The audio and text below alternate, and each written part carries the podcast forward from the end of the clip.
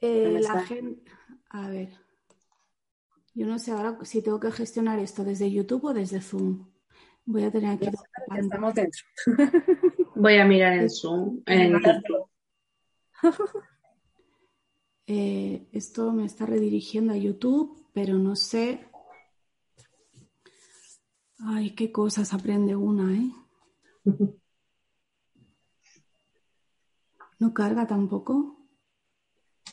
Aquí pone que ahora la reunión se está transmitiendo en directo. Eh, me lo pone en el ordenador, pero en el móvil estoy yendo a YouTube a ver si se ve, pero todavía no. Ah, pues lo mismo. Yo en YouTube no lo veo, pero aquí me dice que sí estamos en YouTube. Entonces, no sé. Como nunca había hecho esto. Eh, pues a ver. Sí, sí estamos. ¿Sí estamos? ¿Sí? Ah, qué bien. Con retraso y todo, pero todo eso que estábamos diciendo, si quieren se los pongo para que lo vuelvan a escuchar. a ver en qué momento habremos empezado. ¿Qué habrán oído? Madre mía. Bueno, pues eh, por si no lo han oído. Eh, buenas tardes, bienvenidos todos. Estoy aquí con Carla y con Cinia, que ya son viejas amigas.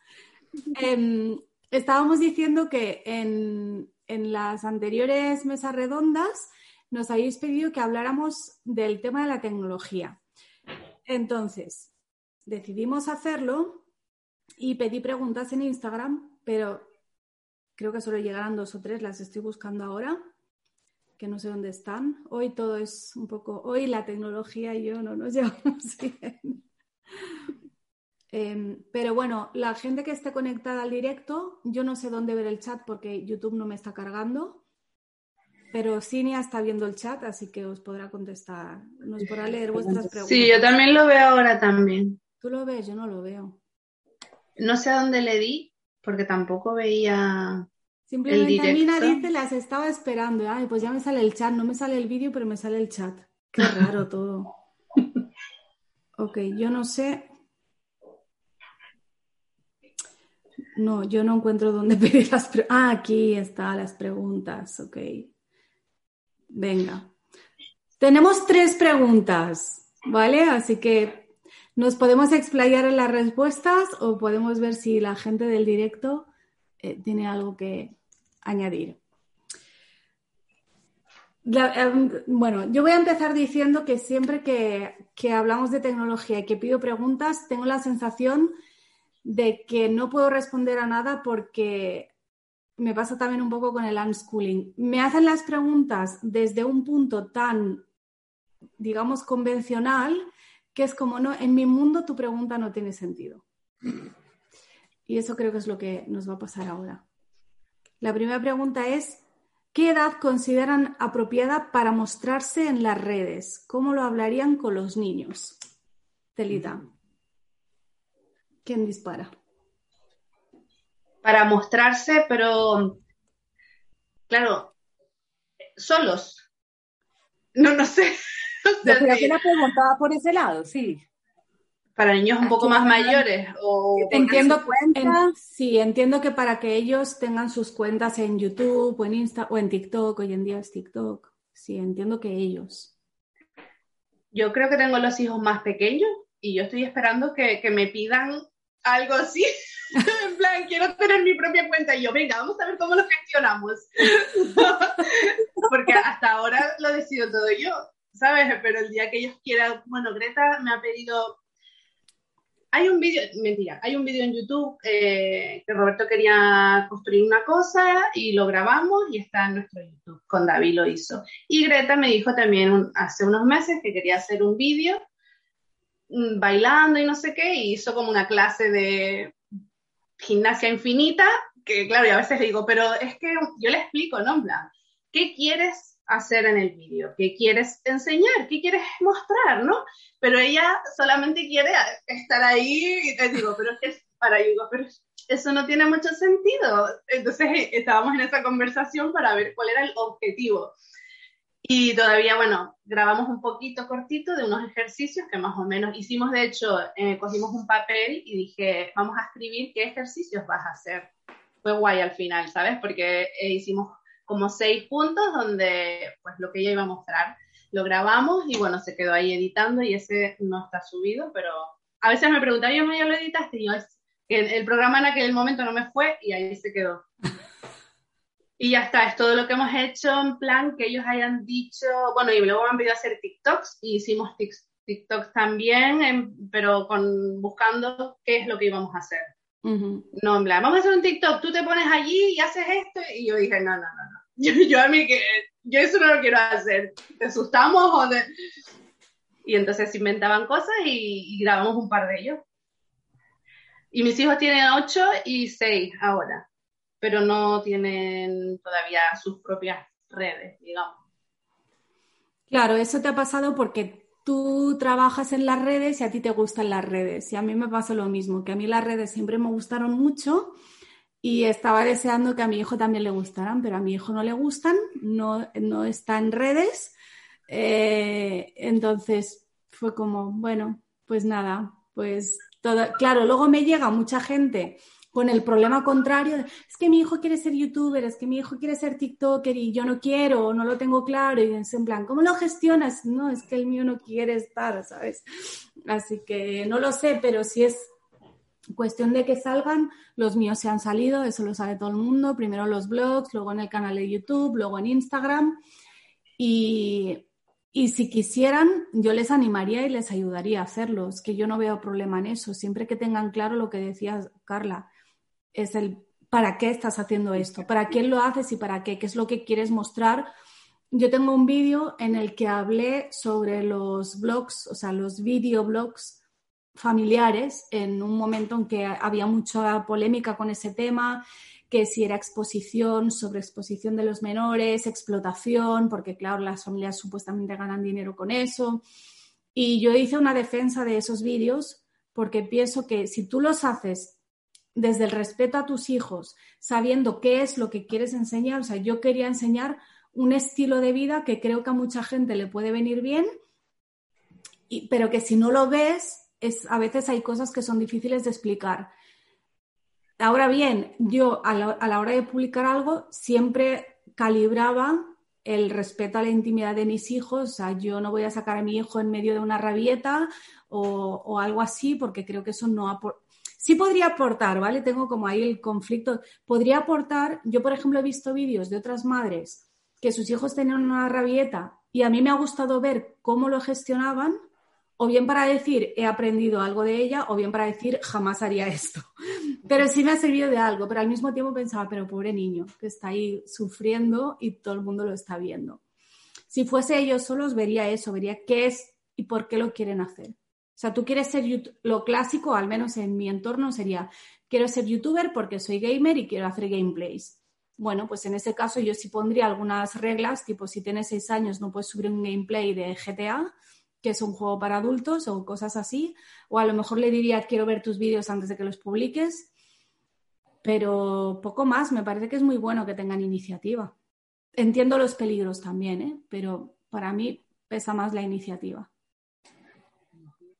A mí me pasa un poco lo mismo, sí, yo diría por ese estilo, o sea, ¿cuál es el objetivo? ¿El para qué? Y, igual, o sea, los pequeños míos que son de 15 y 12, ah, no, o sea, tiene las redes para cotillar, sobre todo la de 15, mira muchas cosas, pero ya no publica nada, nada. Y pues ya la otra tiene casi 25, o sea que eso es otra cosa, ella sí que publica mucho. o sea, dice uno, pues en la adolescencia sí, o sea, ya, ya está, ¿no? Si lo quieren hacer así, pero más pequeños, no sé, creo que lo importante es eso, cuál sería el objetivo de, qué es lo que quieren mostrar, qué es lo que les interesa, por qué lo comparten. Y teniendo eso claro, pues adelante. Estamos todas de acuerdo, qué aburrido. Sí, Sí. Es que intento pensar en eso, en, los miedos que puede tener la gente, o... pero es que claro, no, A ver, hay un miedo muy claro que es el de la exposición, el de todo el mundo te va a ver, todo el mundo te va a conocer, pero digo yo que es que hoy en día ya te ven y ya te conocen. Cada vez que sales a la calle te ven. Cada vez que entras a un establecimiento que tiene cámaras te están grabando. Cada vez que estás en cualquier sitio y el de al lado se está haciendo un selfie, tú puedes salir detrás. O sea, el tema a mí no me parece tan preocupante ni tan grave. Lo puedo entender también, sobre todo, ya veces pienso, si yo no trabajara en esto, a lo mejor tampoco lo entendería. Y por eso, para mí el consejo primero siempre es a los padres, métete tú también. Igual que los videojuegos, métete tú también y hazlo. Y, y podrás conocerlo como es desde el otro lado a lo mejor hasta podrás llegar a entender por qué a tu hijo le llama eso la atención. Pero si tú no estás y no conoces, obviamente vas a tener miedos, porque lo que no se conoce tendemos a pensar que es algo negativo. Yo tengo una pregunta, porque también estuve viendo a alguien, porque yo creo que esto en las familias se repite, lo de y saco a mis niños o no los saco, no sé qué. La, la palabra exposición, o sea, es negativo es que no lo entiendo, porque dice, no, la exposición. Entonces yo pensaba, pero, o sea, no lo tengo claro, no, no sé qué quiere decir, no, no, no lo entiendo. Eh, mucha gente sí lo ve negativo, como que tú no tienes derecho a poner la imagen de tus hijos ahí, pues entonces no lo saques a la calle. Digo, claro, es que para mí no hay tanta diferencia entre el mundo online y el mundo físico. Para mí el online es una parte del físico. En el momento en que tú haces esa separación tan grande, empiezas a ver peligros aquí que en realidad también están aquí. Ya, sí. Vale. cuando mandas a los chicos al colegio también los están exponiendo a un montón de cosas. Totalmente. bueno, siguiente pregunta. Entonces, Ah, bueno, no es una pregunta, acabaremos pronto hoy, porque me ha puesto, uf, qué gran tema, tengo tantas dudas que no me entran por acá, espero escucharlas. Suelta las preguntas, suelta las pues, preguntas. No las soltó, así que... ¿No? pues me sorprende porque hay preguntas que se repiten siempre que sale este tema y aquí no ha llegado ninguna de estas, no sé, no sé qué pasó. No sé si vosotras también habíais pedido preguntas y si tenéis alguna. Yo las redirigí a tu cuenta. Vale, pues, pues nada, no, la gente había mucho interés en el tema, pero luego no. Yo a veces pienso que no sabes realmente qué preguntar, ¿no? Porque, no sé, quieren que te dé la solución mágica cuando nadie la tiene. ya, pero ¿la solución a qué? Porque si no tienes una duda concreta. a, a, lo que, al miedo que sea, ¿no? Al problema. Vale, pero a eso me refiero, que tienes que ser capaz de explicar cuál es tu miedo o cuál es el problema que ves para que yo te pueda decir cómo lo gestionaría yo, porque si no, es como cuando, no, pantallas, no, tecnología. Bueno, eso es muy amplio. ¿De qué hablamos? ¿Te da miedo que entre a Internet? ¿Te dan miedo los videojuegos? ¿Te da miedo la exposición en redes? ¿Qué concretamente? ¿Te da miedo que pase demasiadas horas? ¿Te da miedo el contenido que pueda haber? Es que podríamos estar aquí toda la semana hablando. Voy con la siguiente pregunta y luego ya si los del directo no dicen nada, pues ya veremos por dónde seguimos. ¿Qué criterios seguiste? Bueno, no sé si aplica esto para vuestros hijos. Supongo que los define así porque son mayores. ¿Qué criterios seguiste para saber si tu hijo podía tener un celular propio?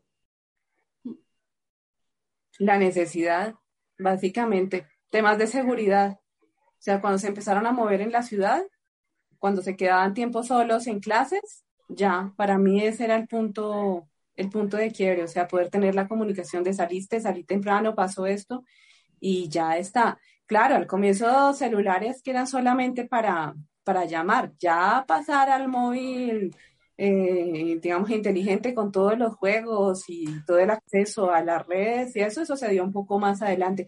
Y sabes que yo realmente eso lo agradezco muchísimo porque yo veo niños de año y medio, dos años, tres años, que el medio de control de la pataleta es el móvil. Y me parece de verdad, o sea, una pérdida de habilidades tenaz a nivel de la paternidad, de la maternidad. Es como, no sabes gestionar eh, las emociones de tu, de tu hijo. Tu hijo no va a aprender a gestionar sus emociones, sino que se va a pegar a la, a la pantalla para, para poder hacerlo. Y eso me parece de verdad muy complejo.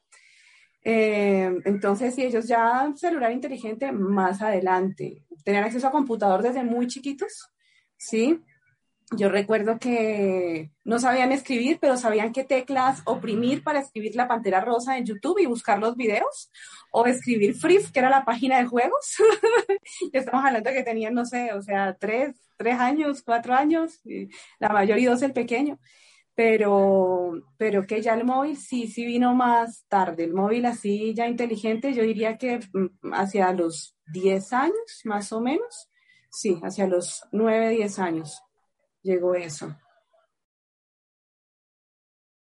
Carla, los tuyos no tienen, supongo. No, o sea, con su propia tarjeta SIM para sus llamadas y tal, no. No, pero, pero vamos, que yo no, no sé, no, no, no lo he pensado todavía, no sé, son pequeños. Cuando se yo, tampoco lo había pensado nunca, realmente. Tuvo, yo creo que tuvo tele. Claro, nunca tuvo, como dice Cinia, un teléfono así solo para llamar, eh, pero también es verdad que él no solía salir sin nosotros, entonces tampoco había esa necesidad. Y cuando tuvo ya era teléfono inteligente, yo creo que tendría 12 años, la verdad es que no me acuerdo. Tampoco fue una cosa, yo veo que la gente es como un momento ahí como muy importante, que me lo pienso mucho, le hago mucho, mucha parafernalia, hay gente que escribe un contrato y todo, unas cosas. Para nosotros fue mucho más natural eh, y no, no sabría decir criterios, o sea, es que no me senté a pensar en qué momento voy a decidir qué le puedo dar. No, siempre tuvo ordenador, tuvo iPad, tuvo acceso a Internet, Mm, y, el móvil. tuvieron tablet desde que tenían como 5 y 7 años, su propia tablet, ¿sí? O sea, la de ellos. Y que la gestionaban completamente autónomos, ¿no? O sea, yo, yo, mamá policía nunca he sido, o sea, si a mí me, me toca llevarle ropa para algo, ni siquiera sé en qué cajón guardan qué. ¿Sí? O sea, a ese nivel no, no tengo idea. Igual con, con, los espacios virtuales, o sea, su tablet era su tablet y la gestionaron siempre ellos y eso, tendrían 5 o 7 años. Pues es que es como, es que esta generación está creciendo con la tecnología y aislando de eso puede ser hasta contraproducente, o sea, es que este es el mundo de ahorita, es como, como, como, como, negarles ese, esas posibilidades que hay, ¿no? O sea, es que ese es un tema, que son niños que han nacido con esto. Claro, nosotros le damos muchas vueltas porque a nosotros nos llegó mayores. Yo mi primer móvil, yo creo que tenía 20 años cuando tuve mi primer móvil y no eran inteligentes en aquella época, eran para llamar y para mandar SMS que te costaban como un euro cada mensaje que tenías que mandar, o sea que tampoco mandabas tantos. aquí no aplica el cuento de, es que a mí me lo dieron cuando yo tenía tal edad, entonces a ti te lo voy a dar. claro, pues a los 20. claro. Entonces, claro, para nosotros hemos tenido que hacer un aprendizaje que, que, para ellos no hace falta. Ellos han nacido con esto, para ellos todo es táctil ya. En aquella época ni era táctil tampoco, ¿os acordáis? En el teclado tenías que darle tres veces al número para que te saliera la letra correspondiente y tardabas cinco minutos en mandar una frase. Entonces es como otro mundo. Ellos, esto para ellos ya ya es su entorno natural y pretender que tengan una infancia como la que tú tuviste en los 80 me parece que no es realista tampoco. Entiendo los miedos, entiendo todo, pero creo que tenemos que abrirnos un poco más a que el mundo de nuestros hijos es un mundo digital y, y que estas herramientas tienen mucho de positivo. Que tienen peligros, pues como todo, como montarse a un coche es un peligro para tu vida, literalmente. Y te montas, y te montas con tu bebé. Y con el tema de los tiempos, ¿cómo lo gestionan ustedes? Bueno, tú sobre todo porque, no sé, o, Carla, por ejemplo, no, mentiras, también las tabletas y todo eso, ya no es el móvil, sino computador y esto, ¿qué, qué, ¿cómo lo gestionan ustedes? Yo no he puesto nunca límites de tiempo. Para mí los límites de tiempo son los límites, digamos, naturales, no sé si naturales es la palabra, o orgánicos, en el sentido de que si nos tenemos que ir, pues nos tenemos que ir, o si hay algo que se tiene que hacer, pues se hace. Pero también es verdad que aquí siempre procuramos organizarlo todo entre todos. Entonces, no es que de repente yo llego y digo, venga, que nos vamos. No, si nos vamos a ir, ya todos sabemos que a tal hora nos vamos a ir. Entonces, tú te gestionas. Igual que por las noches. Pues, por ejemplo, al mayor nunca le ha afectado usar pantallas por la noche, pero al pequeño sí. Entonces, cuando nos dimos cuenta de eso, sí le limitamos la hora límite por la noche en que puede usar pantallas porque vimos que le afectaba al sueño. Al mayor nunca le afectó. Por eso a mí no me gustan mm, los consejos de los expertos que ponen a todos como en el mismo saco, porque yo solo tengo dos hijos y cada uno ha sido una experiencia totalmente diferente.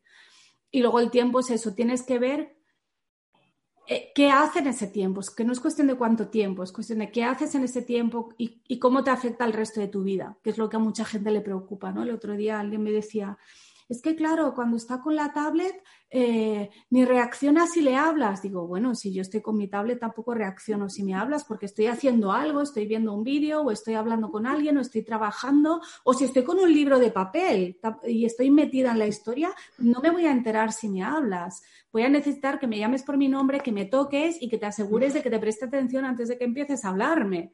Entonces hay gente que ve un problema donde no hay ningún problema, como el hecho de que el niño no contesta cuando está con la tablet. Obviamente, eso es bueno, señal de que sabe concentrarse. Entonces, igual yo soy muy happy flower, pero es que siempre veo la parte positiva. Y así es cuando te puedes dar cuenta cuando algo realmente mmm, está como, iba a decir, se está desconfigurando. Ya vivo en el mundo virtual totalmente. Pero como eso, como cuando yo vi que, que le afectaba usar la pantalla por la noche, a nivel de la luz y, y, los estímulos y todo eso. Y luego también vimos que según qué contenidos le daban pesadillas, que no es que viera nada súper extraño, pero había cosas que le daban pesadillas. Entonces, eso fue algo que se habló con él y le dijimos, mira, para que no te pase esto, pues mejor que no veas este tipo de juegos o este tipo de vídeos. Pero se trata todo siempre desde la más absoluta normalidad y desde el respeto por, por el hecho de que sabemos que eso es un interés que ellos tienen y que no queremos que nunca tengan la sensación de que estamos juzgando mal sus intereses. No quiero que mis hijos piensen, hay algo mal en mí porque me gusta esto que no debería gustarme. Y eso es lo primero siempre. Entonces, tiempo, todo lo que quieran. Yo también estoy muchas horas al día en la pantalla, entre el trabajo, el ocio, el gestiones. Es que hoy en día, claro, hay gente que dice, no, es que cada vez pasamos más horas en la pantalla. Ya, porque cada vez se nos permite hacer más cosas. Ahora tú haces tus gestiones del banco, hablas con tu madre que vive lejos, guardas tus fotos, trabajas, ves películas, lees libros, haces de todo con una pantalla. Entonces, claro que pasas más tiempo con una pantalla. No es la pantalla en sí que te está absorbiendo. Yo no voy a decir mucho diferente, entonces no sé. No sé para qué habéis venido hoy, la verdad. Ya podía decirlo sí, pero, yo todo esto. Pues sí, la verdad, no sé qué hacemos aquí. No, pero a ver, entiendo que hay un proceso y que cuando a lo mejor los miedos que tienen los padres cuando el niño tiene dos años, sabes, cuando, bueno, según cómo lo evolucione ese, ese padre o esa madre, sabes que a lo mejor yo es que integro las cosas y como que se me olvida un poco lo que cómo ha sido mi proceso, pero yo sé que me he fijado qué significaba, qué estaba pasando en cada momento y he ido yo viendo cómo gestionarlo, porque como habéis dicho es algo nuevo, nosotros no crecimos con esto. Entonces yo miro a ver, lo evalúo y por qué le voy a decir que no y por qué sí y qué pasa cuando le digo que no y cómo se siente él, pues yo empatizo mucho, ¿no? Digo, bueno, a ver, ¿y por qué, no? Yo siempre me cuestiono y al final, pues ahora estamos en un momento realmente bastante pues que hemos llegado como a la calma, ¿no? En, en ese aspecto y, y, se habla lo que se tenga que hablar y, por ejemplo, en el caso de Roberto, que él desde súper pequeño sufre de migraña, mm. eh, pero súper fuerte y hasta que supimos que lo que, bueno, lo que era, eh, al final pues eran eso, pero era muy pequeñito desde que le daban siempre, pues ahora él sabe que, mira, si estás tanto tiempo eh, la pantalla puede también afectarte, aparte pues, de ciertos alimentos o también situaciones emocionantes, ¿sabes? No tienen por qué ser de estrés malo, sino incluso las emocionantes guays, pues también puede, ya sabemos que, de hecho, fuimos, cuando fuimos aquí a Lego House, al final del día le dolía la cabeza y, ¿sabes? Él mismo dijo, era obvio que me iba a doler la cabeza, ¿sabes? Imagínate. Entonces, a veces como tampoco puedes echarle la culpa a la migraña porque, sabes, puede ser que ha comido más tomate durante la semana pasada, pero bueno, él los apps lo tiene en cuenta también y siempre cuando es de noche pues bajamos, bajen el vídeo las pantallas, ¿sabes? Un poco tener en cuenta eso, pero de resto nuestra vida también que va por época, por, como por temporadas, hay momentos en los que estamos súper activos fuera y no hay pantallas. Y ahora este mes que hemos estado en esta casa aquí, esta semana última, es que nos han querido levantar de la silla, que, o sea, yo me he sentido mal, ¿eh? Me he sentido mal. pero yo tengo ese, ese principio en el que yo digo, si yo no tengo ahora nada para ofrecer, o sea, porque yo te estoy haciendo además otras cosas, porque a mí sí que me gusta hacer cosas con ellos y venga y proponer y hacer cosas, digo, pero si no tengo nada, ¿por qué les voy, por qué les voy a decir, hagan otra cosa? O sea, así a veces lo decimos en plan de chicos, eh, miren a otro lado algún momento para que no estén tantas horas. Claro, y ponemos, eh, sí, esto lo, hemos hecho a veces, pero ya cuando empieza a generar discusión, pues, mm, no sé, pero en plan de, venga, cada hora se levantan 15 minutos, miran afuera, ¿sabes? Como para cambiar también por el rollo del dolor de cabeza, ¿no? De tener la vista fija y tal. Y a veces pues se lo toman en serio y otras veces nos mandan al carajo. y, y, bueno, y pues como pues gestionando entre todos también se habla, porque no, no, no nos gusta enfadarnos. Y entonces cuando las cosas se ponen tensas, pues decimos, ahora no, después o paramos, vamos a hablar y entre todos pues hacemos, les ponemos palabras a cosas que vemos que están pasando para que ellos se den cuenta, así como Roberto se da cuenta también de, de lo, de, su, de lo que le pasa, ¿no? De nosotros desde fuera lo vemos así, se lo decimos y él pues también ve su propia reacción de su cuerpo. Entonces no tengo nada nuevo que añadir porque realmente somos, mm, no sé cuál es la palabra, flexible, no sé, que no tenemos... Por, el tema de la vista, eso, bueno, tú lo dices también por la migraña y eso, pero yo sí es verdad que eso no, no lo he contado, pero sí es verdad que yo les enseñé a los dos no, no, por el tema de las pantallas, porque eso es algo que yo llevo haciendo desde que era pequeña, que es gimnasia ocular.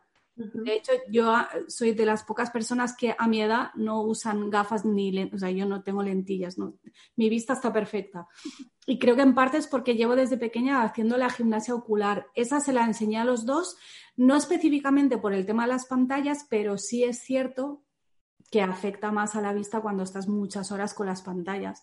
Y es algo muy sencillo de hacer, que lleva muy poco tiempo y que sí, sí obviamente se lo tengo que recordar, porque no nace de ellos hacerlo, pero yo creo que eso sí les ayuda un poquito, igual que el tema, pues mm, no te olvides de comer, pero yo no se lo digo desde la bronca o desde el enfado, simplemente pues a lo mejor eh, entro en la habitación de mi hijo y le llevo una bandeja con snacks o con lo que sea, o le pregunto si ha comido o le pregunto si necesita algo, pero siempre es desde el amor y desde el respeto por eso que, que estás haciendo. No, no, no es tanto voy a ver cómo lo desengancho, le voy a decir que baje a comer y, así lo quito un rato de la pantalla. es, la perspectiva es diferente. Simplemente Amina ha comentado, últimamente vi muchos especialistas o cuentas con muchos seguidores criar sin pantallas. Incluso vi madres que están leyendo libros de criar sin pantallas. Es un tema que está muy de moda y es normal porque es un tema que es un conflicto muy grande en muchas familias y eso significa que es un buen negocio. Siempre es así. Da igual el tema que sea, ahora el tema de las pantallas, antes fue la comida y antes fueron la disciplina y las rabietas. Entonces, es un negocio, hay, hay muchas familias muy preocupadas, yo creo que inútilmente, pero la verdad es que es un conflicto. Y claro, cuando nadie te dice que no pasa nada y que lo gestiones siempre desde, desde ese amor y ese respeto, es caldo de cultivo para que salga la gente a darte su método. Yo he leído expertos diciendo que hasta los 18 no se pueden tener eh, móviles. Y yo y siempre pienso lo que dice Cinia, si mi, eh, no fue el caso de mi hijo, pero si hubiera tenido que salir ahí fuera solo, yo prefiero que salga con móvil a que salga sin móvil y desconectado, y más ahora que ya casi ni hay cabinas en la calle. ¿Qué va a hacer si necesita llamar? Claro. Yo tuve móvil a los 16, 16, 17. Primero compartido con mi hermana y luego Pero ¿cuántos años tienes? Porque cuando yo tenía 16 años los móviles eran un cacharro así, con una antena y una tapa. Era, era el primero, o sea, mi padre, yo tengo 39, cumplo 40 en enero mi padre tenía, mi padre era muy adelantado siempre. En mi casa hubo internet cuando yo era súper pequeña y yo recuerdo aquel día. Bueno, y, luego el, bueno, internet de pantalla negra y cursor que parpadeaba, ¿sabes? Y que te dejaba sin teléfono en casa. sí, sí, sí. Eh, y mi madre tenía, era el, el alcatel, este, que era un ladrillo, no sé, y ese lo usábamos un verano mi hermana y yo para mandarnos mensajitos con, con los amigos del pueblo que habíamos ido de mis primas y tal. O sea, que tus amigos también tenían móvil, estoy alucinando mucho. No lo sé, pues no sé, por, no sé por qué. O sea, sí, o tenían un móvil, sí, pero yo le mandaba móvil a, le, mandaba mensajitos a un chico que, que, yo había estado ese verano con él, y entonces era como, ¡ah! y, y, mensajitos en plan con, de estos, de, en la pantalla del alicate, creo que era un alicate, no sé, pero de, de, estos de siete segmentos, ¿sabes? De, de los de así. Sí. Y, y, ya después de ese verano, al llegar, pues mis padres nos compraron un teléfono y como mi hermana y yo íbamos juntas al instituto, teníamos uno para las dos. Y luego yo creo que ya el año siguiente fue uno cada una y el típico Nokia y... Qué, bueno. Sí. Qué bueno. Pues sí, el tema este de, de los libros, pues es como todo. Cuando mucha gente tiene el mismo miedo, el mismo conflicto, porque es verdad que es un conflicto. Y, y, por eso la gente después llega a gente como nosotras, cuando ya han seguido todos los consejos de los expertos y no ha funcionado. O sea, yo he leído a psicólogas diciendo, quítale la puerta a la habitación de tu hijo. ¿Qué? Perdón, que le quite la puerta. No, eso no va a pasar. Pero claro, cuando ya lo has probado todo y ves que no arreglas nada, porque realmente con la mayoría de los consejos de esta gente, el conflicto se agrava. Y acabas estropeando la relación y luego te ves con un chaval de 15 años del que no sabes nada y del que nunca vas a saber nada porque ya no confía en ti. Y eso es lo que consiguen.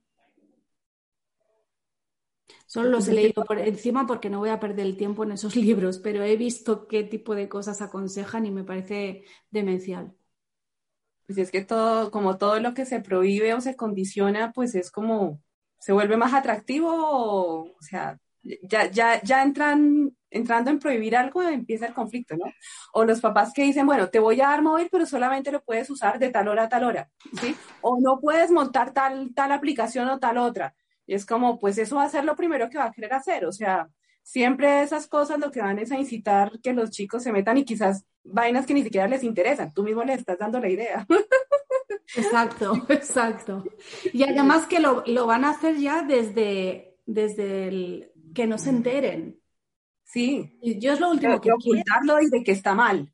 Claro, porque yo lo que quiero es que mis hijos, el día que tengan un problema, en la primera persona que les venga a la cabeza quiero ser yo. De que acuerdo. me llamen a mí, que me cuenten a mí. Y estás consiguiendo todo lo contrario. Luego hay un montón de problemas en teoría, con otros temas que vienen de ahí, de todas estas prohibiciones y ese intento de control, que entiendo que se hace con las mejores intenciones. Uh -huh.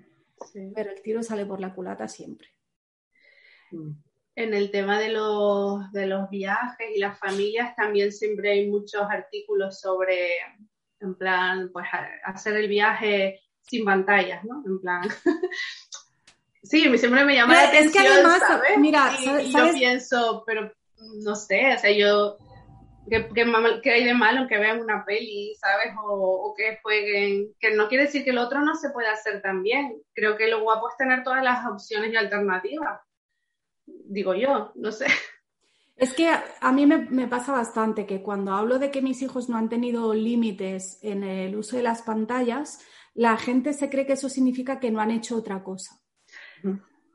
Y no, las pantallas son una cosa más que hacemos, pero también hemos leído y hemos jugado a juegos de mesa y hemos salido al campo y hemos ido a museos y hemos quedado con amigos, hemos hecho todo esto también. Y muchas veces con el tema de este de, no, criar sin pantallas, hace el viaje sin pantallas, está todo envuelto como en una superioridad moral que a mí me parece muy mala, la verdad. Nosotros una vez eh, coincidimos, bueno, con unos amigos nuestros y los niños tenían pues un tiempo límite de pantalla de, una hora, me parece. No lo sé, porque ellos estaban ahí jugando y yo, yo no me enteraba mucho.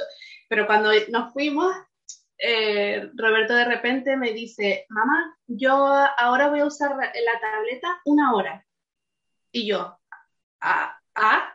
¿Por qué? Dice, sí, para no sé qué discurso me dijo, y entonces de repente me dijo que le iba a estar una hora, y yo, bueno, usa lo que tú quieras. y luego ya de repente al otro día Digo, Robert, ¿se pasó la hora? Y dice, ya, bueno, ya no hago eso. ¿Sabes? Como que vio que los otros niños tenían un límite y dijo, pues yo también quiero un límite, pero luego pasó del límite. Claro, pero es, que esos límites, en caso de que los quieras poner, eh, no puedes, el límite no puede ser el tiempo, porque una hora, por ejemplo, para ver una película no puedes en una hora. ¿Qué tengo que hacer? ¿Ver tres cuartas partes de la película y dejarme lo otro para mañana porque se ha pasado la hora con el reloj en la mano? Minecraft. Una hora en Minecraft no es nada.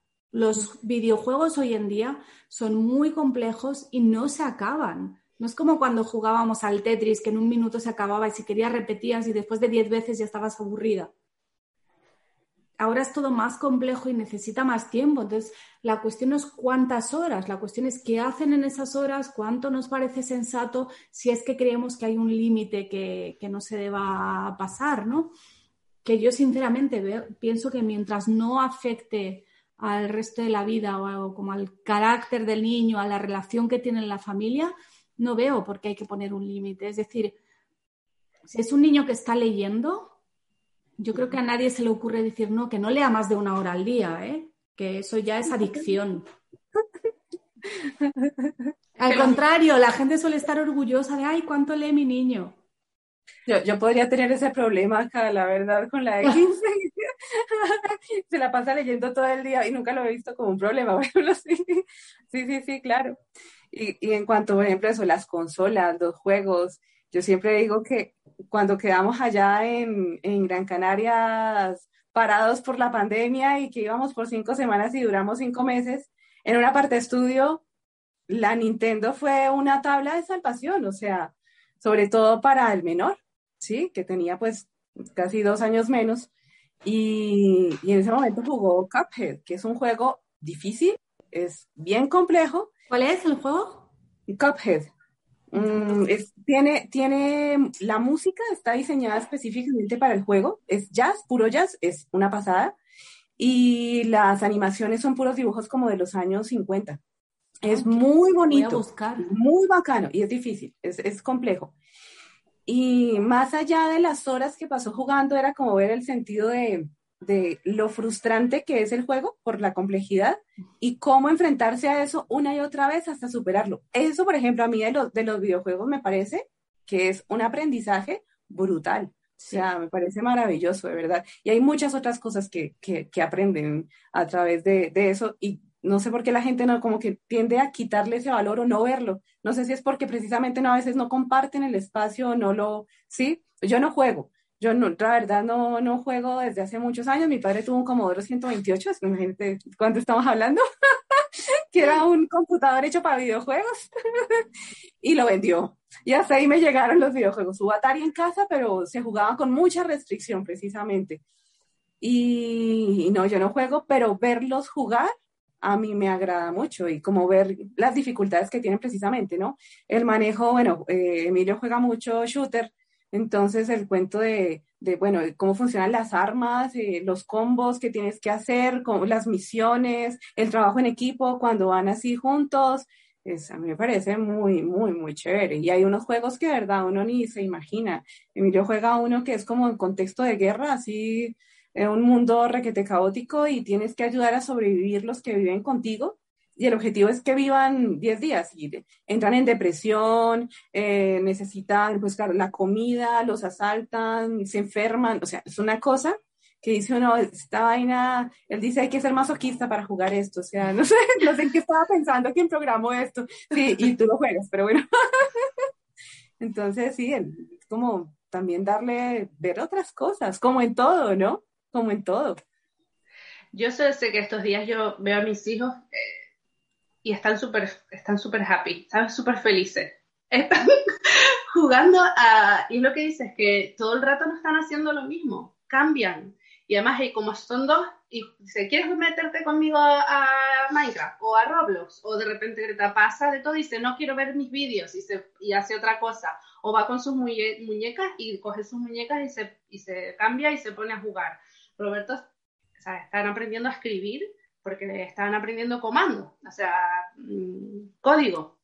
¿sabes? Entonces están aprendiendo a escribir, que el otro día se estaban, no, es así, y se están deletreando, diciéndose las letras, y yo, ¿y esto?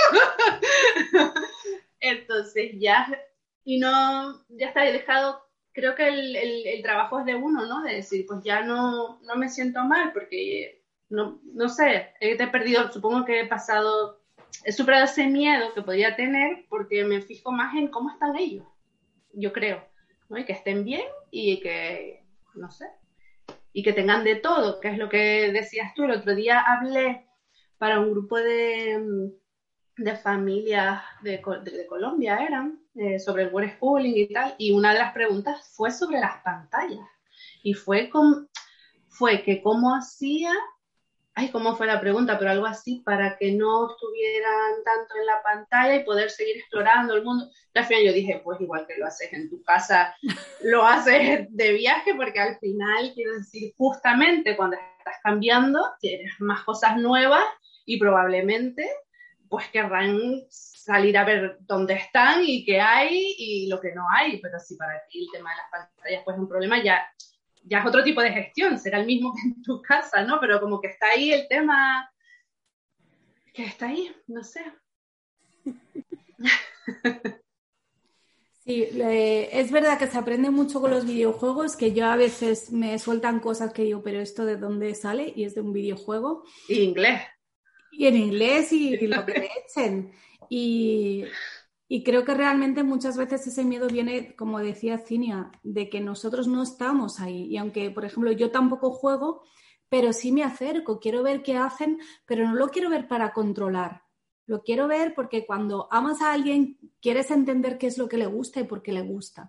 Y a mí, que me venga mi hijo con luz en la cara porque me está contando que ha logrado no sé qué, para mí eso es maravilloso y me da igual si es he logrado esto en un videojuego que tocando el piano que haciendo cualquier otra cosa, me da igual.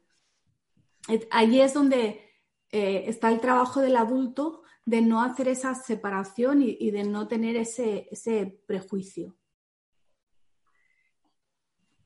Y nos preguntan, ¿pero cuánto es recomendable para tener un niño en pantalla? ¿Cuánto de qué? ¿De tiempo o de edad? entiendo que de tiempo. Pero yo no sé, yo creo que estamos dejando bastante claro que no es cuestión de tiempo y que el hecho de pasar mucho tiempo no es necesariamente malo ni negativo. que, que, por ejemplo, mi hijo mayor, que tiene 16 años, que es jugador semiprofesional, en parte lo ha logrado gracias a que tuvo muchas horas para dedicarle y a que sabía que podría hacerlo libremente, que tenía nuestro apoyo, y en cambio la mayoría no tienen eso, porque están todo el día en el instituto haciendo deberes y luego sus padres solo les dejan conectarse un ratito el, sábado por la tarde y entonces no tienes suficientes horas de práctica como para llegar a mejorar. Mira, aquí llega Maya ya para despedirnos a los cinco minutos. Pero mira, también eh, esta pregunta, ¿sabes? ¿Cuánto es recomendable? Yo pienso que viene del mismo lugar, viene de un miedo que al final necesitas que alguien te diga cuánto tiempo para tú poner ese tiempo en tu casa, ¿no? Sí. Porque es que al final realmente luego si cada niño es de una manera, o cuánto es recomendable, y si no le gusta nada, también le vas a poner a que ese tiempo recomendable lo haga en la pantalla. ¿Sabes qué? Es verdad. Por eso yo decía, yo que he dicho al principio, ya al principio he dicho, siempre que recibo preguntas del tema de tecnología, siento que no puedo responder porque en mi mundo eso no aplica. Y esta es la primera pregunta, es ¿cuánto tiempo? Pues el que ellos necesiten para desarrollar ese interés. Hola Maya. No te oímos. No tienes micro. No, no tiene cara de que nos esté oyendo, ¿no? No, tiene cara de que no. Está conectando todavía. A ver. Hola Maya. No. No. No, parece que no escucha. Bueno, Carla, ¿ibas a decir? Sí, pero se me ha olvidado, estaba pensando, ¿qué ibas a decir? Estábamos en el tema este del tipo de preguntas que nos hacen, que es como no hablamos el mismo lenguaje. Yo tengo siempre esa sensación de no hablamos el mismo lenguaje. Si cambias pantalla por piano o por libro, te darás cuenta de lo absurdo de la pregunta. Ya. Pero es que para, para mucha gente. O danza o cualquier cosa. Y creo que parte de, como de, de, lo importante también ahí es que haya cierto equilibrio, ¿no? Pero el equilibrio va en cada persona, ¿no? Claro. De lo que le gusta hacer, de lo que, de las opciones que, que tienen también o que tú les das, ¿sí? Para que salgan, para que ah. vayan a clase de una cosa y otra. ¿Mm? E, esa es una. ¿Qué opciones les das y qué opciones tiene realmente el niño? A mí cuando me dicen, es que no haría otra cosa, ya, pero ¿qué opciones tiene realmente? Porque si todas tus opciones son, por ejemplo, la típica madre, y que nadie se me ofenda, pero la típica madre que hace tarde schooling, que es por la mañana lo manda al cole y por la tarde quiere hacer actividades educativas, que es como, pero deja al pobre niño en paz. Hay niños que vienen en sitios donde no tienen opción de bajar a la calle a jugar. Entonces, ¿qué opciones tiene realmente? A veces sí la pantalla es la mejor opción y no pasa nada y sobre todo si le gusta. Y, esto del equilibrio que has dicho, que depende de cada persona, voy más allá. Cuando la gente piensa en equilibrio, piensa en que cada día haga un poquito de cada cosa. Para mis hijos no es así y para mí no es así. Yo soy obsesiva. Yo cuando estoy con una cosa, estoy con esa cosa. Y pueden ser seis meses o seis años y después ya paso a otra cosa. Esa es mi forma de equilibrio. por eso a mí del colegio lo que no me gustaba era que cada hora tenía que cambiar de tema. Porque a mí me gusta meterme a fondo. Yo habría sido feliz en una escuela que me dijeran, mira, este mes solo hacemos matemáticas y el mes que viene solo hacemos y, y a full con eso. Yo así funciono bien. Y con los niños es lo mismo, tienes que ver cómo es cada niño. Hay niños que el hecho de hacer un poquito de cada cosa cada día les va a estresar y otros que les va a ir bien no pasa nada. Entonces, ningún libro de esos de los expertos os va a ayudar en esto. ¿Amaya? Hola, ¿se me oye? ¡Hey! Sí, ahora sí. Especial tecnología y la cago. Bien. bueno, la he cagado yo primero porque teníamos que estar en StreamYard, que es el enlace que hemos compartido en todos los sitios, y a mí no se me oía. No, y, y, yo no, no, es que estaba con familia en casa, no he visto, eh, hemos cambiado a Zoom y yo esperando en StreamYard y yo, me han echado. no me admiten. Ya no estoy desescolarizada, ya me han echado. Pues ha pasado eso, que hemos empezado tarde porque el StreamYard no me funcionaba y al final he dicho, bueno, vámonos a Zoom porque esto no, esto no funciona. Y en Zoom yo nunca había hecho un directo en, en YouTube desde Zoom, con lo cual también ahí he estado un rato viendo cómo funcionaba. Sí, yo es que no conseguía saber dónde estaba, porque Zoom lo he manejado siempre desde el ordenador, pero están mis hijos y mi marido jugando a la Switch en el salón. Muy mal, muy mal. Horrible. estar leyendo a Sócrates, por lo menos. No, no, hoy no. y están ahí, venga a gritar y digo, no puedo estar en el salón, claro. Claro. Pues nada, que es que casi nos vamos ya, pero eh, apórtanos tu experiencia. Básicamente, eh, hemos hablado del tema de límites si hay o no hay o cómo valoras tú eso. Yo resumo mi experiencia como si estuviera en un juzgado muy rápidamente.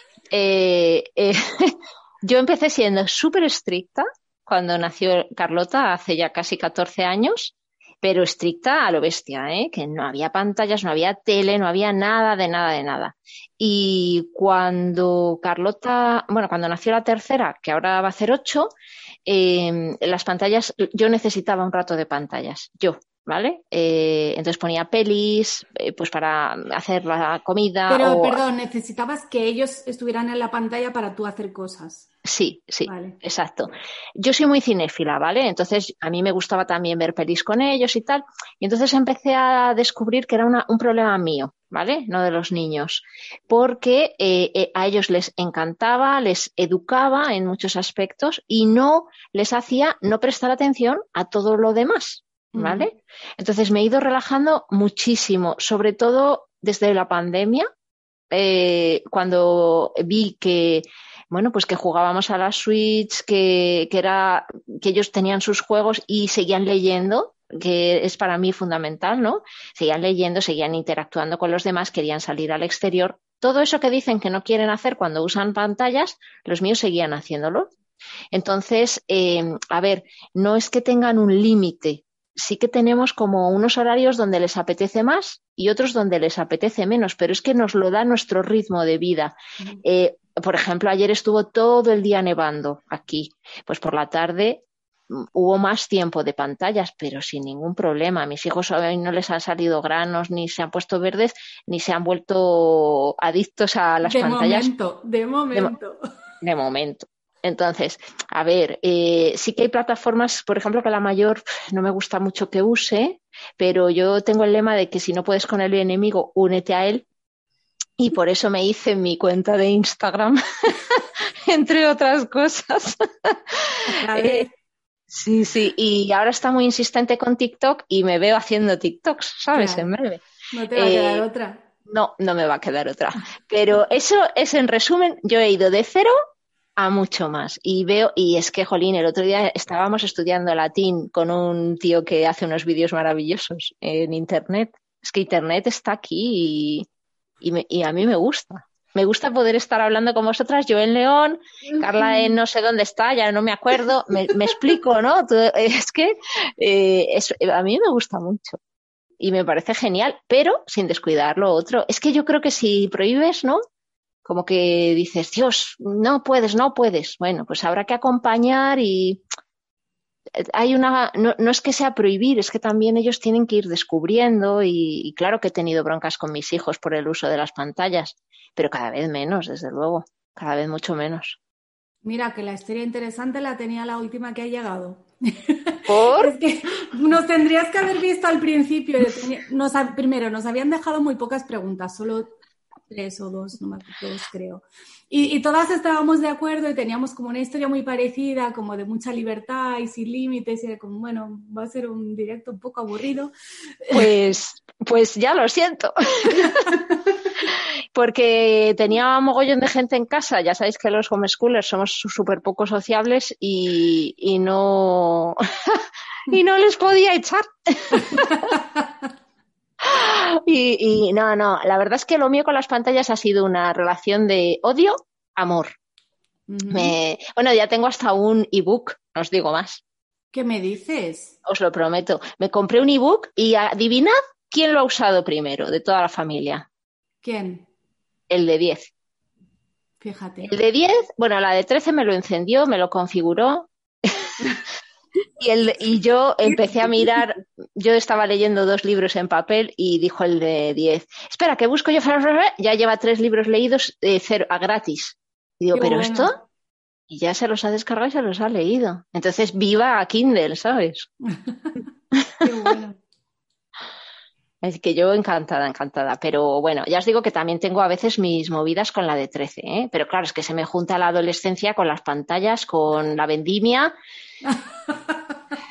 Y es que no puede ser. Bueno, si queréis hablamos de adolescencia otro día, que yo ya sabéis que tengo mis Sí, por favor. teorías impopulares, que Sí. me acuerdo, me acuerdo que Paloma me decía, ya hablaremos ya cuando llegues a esa edad, y mira, ya hemos llegado y sigo diciendo lo mismo. Así que No, a ver, yo, yo la verdad es que con Carlota tengo pocos choques, pero algunos tengo, ¿eh? Y sobre todo yo creo que es cuando eh, los choques que tenemos son eh, por errónea comunicación, mm, siempre. O porque a mí me pilla el ¡fua! ¿sabes? Y no digo las cosas como tengo que decirlas. Casi siempre. Si hablas desde la calma, que pasa es que yo a veces no puedo hablar desde la calma. está bien reconocerlo también. Sí, sí, claro. Oye, cada uno lleva su mochila. Y aunque yo me la trabajo, pero hay veces que es difícil. Sí, Daniela nos saluda y simplemente Amina dice, a mí me pasó con los dulces y las pantallas. Cuando dejas de prohibirles, ellos lo dejan y comienzan otras actividades. Sí, O no, o no. Es que esa es otra. Claro. Eh, igual que a veces hay gente que dice, bueno, claro, las pantallas se pueden hacer muchas cosas mientras no sea una evasión. ¿Y si es una evasión, qué? Bueno, ¿y ¿Quién- no no- se evade? Claro, ¿quién no se ha puesto Netflix o Sálvame un día por la noche porque estaba No, ya No, no, no. que no podía Ahí- con eso- todo? sálvame, no te lo compro. Yo me pongo los puentes de Madison o el jovencito Frankenstein. Lo que, lo que quieras, pero ¿quién nos ha puesto algo como para no pensar al final del día? ¿Y? Claro. Bueno, mi marido cuando llega se- pone a hacer zapping y si yo le digo, oye, vamos a hacer a ver algo, no sé, de No, provecho. el zapping es lo que- necesito mente en blanco y Claro. la mente en blanco es zapping. Claro. Digo, Entonces, pues para ¿qué- ti. A veces siento que tenemos como una expectativa con los niños que no, no cumplimos ni nosotros. No, hombre, claro, pero porque proyectamos en ellos lo que nosotros querríamos ser, seres perfectos de luz. Y luego el tema de si dejas de prohibirles, van a dejar de quererlo. No, o sea, dejar de prohibirles es porque prohibirles no es lo correcto. No porque tengas la esperanza de que vas a conseguir el efecto contrario. Eso es manipulación al final también. Sí, sí. te digo que no te prohíbo, pero con la esperanza de que lo dejes. No, Para mí no, no, funciona así. Claro, es, te digo que no te lo prohíbo porque he llegado al convencimiento de que no es conveniente prohibirlo. Igual que a mí no me gustaría que mis hijos me dijeran, mamá, eh, yo qué sé, no hagas judías verdes, eh, diría, ¿por qué? No, es que son cosas que digo, pero vamos a ver. O sea, también te digo que eh, yo sí que soy bastante restrictiva con el tema de la alimentación. Te hablo de ultraprocesados y azúcar, y mis hijos lo tienen muy interiorizado, ¿eh? Pero no es que no, no, es una prohibición. Yo a mis hijos no les prohíbo comer chucherías si un día se las dan en un cumpleaños. Simplemente es que yo no las compro. Pero si un día me piden ocasionalmente un chupachus, lo he comprado. Claro. Yo creo que ahí es muy difícil ese equilibrio, ¿eh? Yo creo que no es difícil cuando tienes claros los principios en tu familia, que para la tuya serán unos y para la mía serán otros. Si los principios están claros, entonces todo el mundo entiende por qué esto sí o por qué esto no, o por qué en determinado momento sí y otro, en otro momento no y, ya está. Y no es algo arbitrario como esa hora de pantalla que dices, pero ¿qué voy a hacer con una hora de pantalla? Menudo estrés, me da ansiedad de pensarlo. Sí, cierto. Hombre, a mí, por ejemplo, eh, ellos mm, utilizan su evasión después de comer, ¿no? Eh, juegan, Mateo juega con sus amigos online, Carlota hace sus series o lo que tenga que hacer y la pequeña ve sus capítulos de lo que le gusta, ¿no? Eh, entonces, cuando tenemos que cortar porque hay que irse a hacer sus actividades extraescolares, que a veces me, enfado porque digo, oye, que no voy yo a pilates ni a boxeo, ¿sabes? Mm, es que voy a llevaros como un Cabify a vosotros. Ahí sí que les, sí que les cuesta cortar. Y ahí suele, los conflictos a veces se dan ahí, porque yo lo entiendo, que están felices jugando con sus amigos online y dicen, joder, no quiero cortar. Bueno, pues hay que cortar. Sí, que, es, que eso es lo que decía yo cuando nos preguntaban que, cuánto tiempo, cuál era el límite, pues el límite es eso, que, si te has comprometido a otra cosa, pues ahí viene tu parte de responsabilidad, te comprometiste a ir a clases de lo que sea y es la hora, pues tienes que... Pues es la hora, claro. Exactamente. Y, dejas la pantalla o dejas lo que sea que estés haciendo que te encante. Claro, pero es que es la vida, ¿no? Al fin y al cabo, ir adquiriendo responsabilidades y actuando en consecuencia. Es que ese es el aprendizaje al final, da igual si hablas de pantallas o de cualquier otro tema. Olga Moriel nos dice que maravilloso tema, totalmente de acuerdo con ustedes. Y nos vamos a ir ya porque aquí donde yo estoy son las 8 y 10, no sé. Aquí también. Carla, también. Sí, sí, por ahora sí. dentro de un mes creo que estaré una hora más. ¿Dónde estás? Dinamarca. Ah, ah vale, sigues allí, vale, Sigo aquí. Cinia, ¿qué hora es la hora de comer? Las dos. Las dos. Sí, Las dos. Muy bien, pues ya nos vamos a ir. Si queréis decir algún tweet final. Pues yo quiero decirles a las madres y padres que se escuchen un poquito, porque a veces los conflictos vienen de que no nos escuchamos, de que oímos lo malo, lo malo que es, el peligro, el peligro, y a veces tu cuerpo te está diciendo otra cosa. probar, ensayo, error, ensayo, error. Carla. O que escuchen a los niños. También. Porque ellos También. Sí, pero si tú te escuchas a ti, a veces, o sea, a lo mejor a ellos les estás oyendo, pero como tú te estás, estás tan llena de ruido, no sabes escucharlos. Cinia